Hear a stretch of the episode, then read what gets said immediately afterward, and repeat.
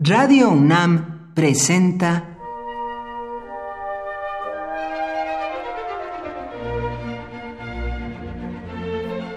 Cuaderno de los Espíritus y de las Pinturas por Otto Cázares.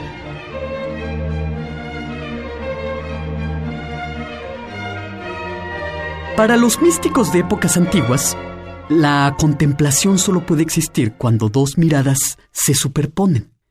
El que ve es al mismo tiempo visto.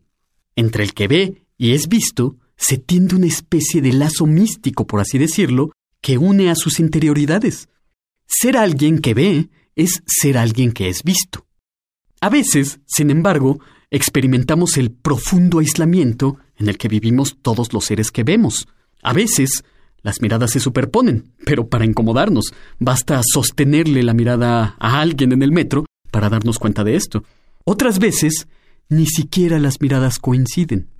Hay un cuento delicioso de Ítalo Calvino que tiene por título Historia de un miope y trata de un individuo, joven, quizás en sus treinta, que siente cómo la vida va perdiendo su sabor.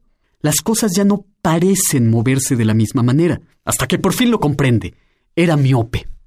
Se hace graduar un par de gafas y a partir de ese momento su vida cambia las cosas se vuelven mil veces más interesantes que antes. Cuando se ponía las gafas, todo cambiaba.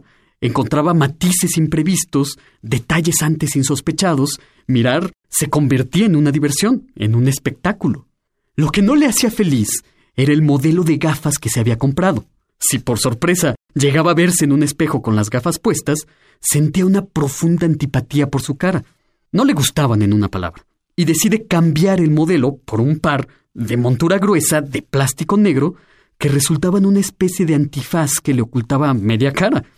Por debajo, el miope sentía que era el mismo, pero por fuera nadie podía reconocerle.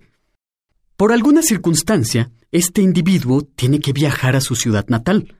Todo aquel que vive en una ciudad que no es la suya sabrá que regresar al lugar de origen entraña algo de amor y algo de rechazo.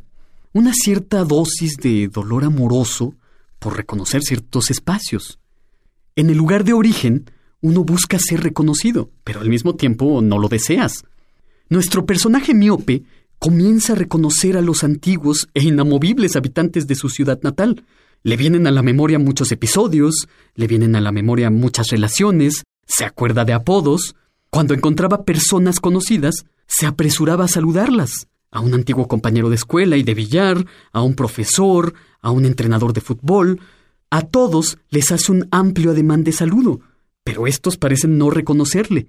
Las enormes gafas de monturas negras le hacían visible el resto del mundo, pero a él le hacían invisible. Así que el personaje de la historia de un miope decide quitarse las gafas para poder ser reconocido, pero el mundo visible vuelve a ser para él una nube. Creía identificar caras, pero siempre había un margen de duda. Le saludaban a él los que lo reconocían, pero él no. Se paseaba por las calles de su ciudad natal, a veces con sus gafas, a veces sin ellas, a veces saludando a gente que no le reconocía y otras recibiendo saludos brumosos de anónimos fantasmas.